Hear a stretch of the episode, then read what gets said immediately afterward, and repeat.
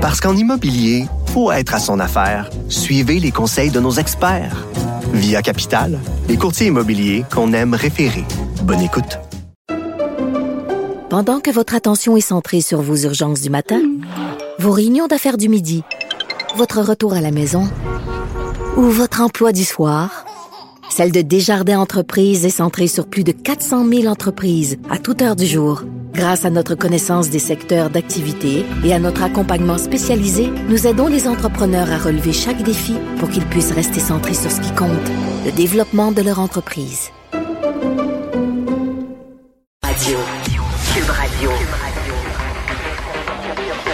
Cube Radio. En direct à LCN. C'est l'heure d'aller rejoindre Richard Martineau à Cube Radio. Salut Richard. Euh, salut Jean-François. Écoute, je veux m'excuser d'ailleurs. Euh, je vais commencer par des excuses. Je vais faire amende honorable. À l'émission euh, Le Monde à l'envers, euh, vendredi dernier à TVA, il y avait un débat sur Ouais. les influenceurs.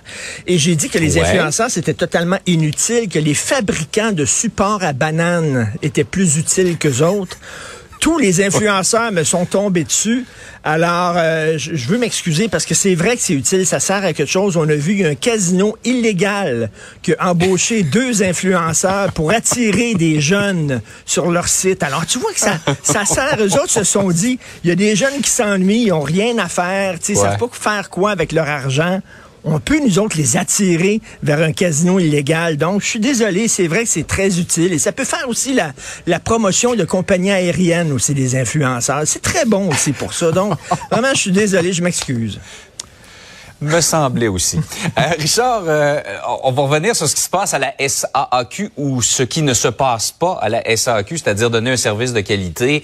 Euh, ça, là, la ministre a précipité son retour. Elle était en Europe. Elle est revenue pour essayer de régler les problèmes. Là, Euh, honnêtement, là, il ça roule carré comme on dit. ça ferme pas juste. Écoute, euh, ça ça, ça a pas le mot du bon sens. là. Tu sais, à un moment donné, quand ils ont refait leur site Internet, il n'y avait pas de plan B. Après ça, les employés euh, qui devaient répondre aux demandes des gens étaient mal formés. Euh, là, il y a des heures d'attente épouvantables. Il y a quelqu'un qui est tombé sans connaissance en attendant pour aller à une succursale Ouais, ouais. SAQ. Mais, mais, il y a Dave Leclerc, Monsieur Dave Leclerc, qui est vice-président aux stratégies de marketing à la sécurité routière, qui était à l'émission de mon confrère Philippe Vincent Foisy ici à Cube Radio. Et il a dit, Ouais. ça aurait pu être pire. Comment? Comment Quand- ça aurait pu être pire que ça? Non, mais quand j'ai entendu ça, Jean-François, j'ai eu comme une révélation. Les, les, les nuages se sont tassés. Il y a comme eu un rayon de soleil et j'ai entendu le chœur de l'Opéra de Montréal chanter. Tu sais que ça fait des années que je cherche une nouvelle devise pour le Québec. Ça fait des années, là. Je trouve que je me souviens, là. Ok. tu sais. C'est totalement Ouais, faux. ouais, je me souviens. On se souvient plus de rien. Écoute, on, on essaie de réformer le fédéralisme alors qu'on a essayé ça il y a 20 ans. On se souvient de rien. Alors, moi, j'avais des idées pour une devise. On verra. La fameuse phrase de François Legault. Ça coûtera Ouais. ce que ça coûtera. Ça, ça serait bon comme devise Québec. Ça coûtera ce que ça coûtera. À cheval de nez, on regarde pas à bride. Mais là, mais là, ça pourrait être pire. Ça aurait pu être pire. c'est fantastique. On l'a trouvé. Écoute, l'ingérence chinoise, ça pourrait être pire. Il aurait pu nous envahir. Tu comprends-tu, là? Alors, tu passes ton temps sur une civière à l'urgence, ça pourrait être pire. Tu pourrais pogner le colis ou alors la COVID pendant que tu es là. Tu comprends-tu? Ça pourrait être pire. Moi, je veux des t-shirts là-dessus. Je veux une affiche. C'est vrai, quand tu y penses, tout pourrait être pire. En Ukraine, Exact. en Ukraine, la Russie aurait pu envoyer des bombes atomiques. Ça pourrait être pire. On pourrait dire ça à M. Zelensky. Ça va, le- ça va leur pomper un peu. Alors voilà, c'est tout ce qu'on a à dire, Ah, c'est que ça pourrait être bon. pire. C'est fantastique. Alors qu'on recommence l'impression des plaques d'immatriculation au Ben Québec, oui. on enlève je me souviens. Ah non, c'est vrai, il en sort pas de plaque d'imma- d'immatriculation, ça va pas bien à la SAQ. Je sais, j'attends la mienne. J'attends la mienne, j'ai une version papier de ma plaque d'immatriculation, mais j'ai pas de plaque encore. Alors, ça aurait pu être pire.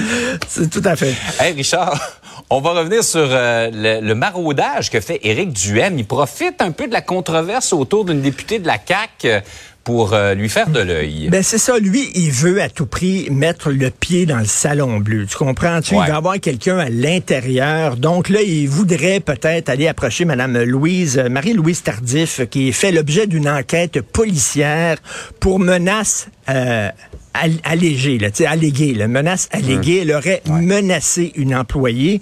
Donc, il y a une enquête policière, député de la Violette Saint-Maurice. Et là, il dit, tiens, ça se fait sacrer dehors de la CAQ, m'a chercher. Ça, c'est une gratte. Mm-hmm. hein, ce que j'ai dans les mains, là, c'est une gratte. Et euh, Éric Duhem est le champion de la gratte, OK?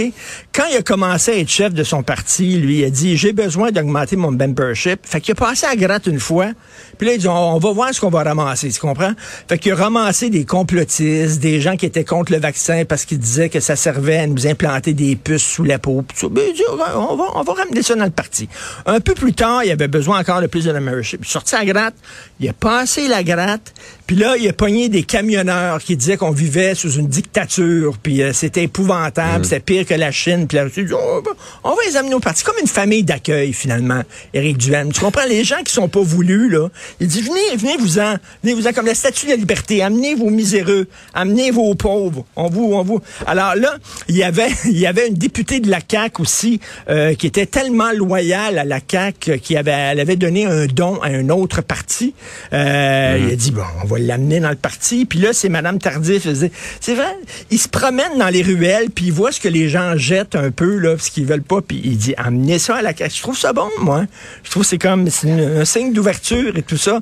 Donc, euh, si c'est pas Marie, Marie-Louise Tardif, je sais pas exactement qui il va prendre, mais il est prêt à, il est prêt vraiment, il veut avoir un député ou une députée à l'intérieur. Alors maintenant, il attend si elle se fait rejeter de son parti, il va en prendre, il va l'accepter sans vouloir me faire l'avocat du diable, si on lui avait laissé plus de possibilités d'entrer euh, pour faire des points de presse à l'Assemblée nationale, peut-être qu'il n'en serait pas là non plus. Peut-être, tout à fait, effectivement.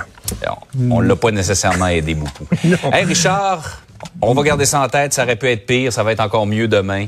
Ben, bonne chance avec ta plaque d'immatriculation à demain. Salut. Merci. Salut.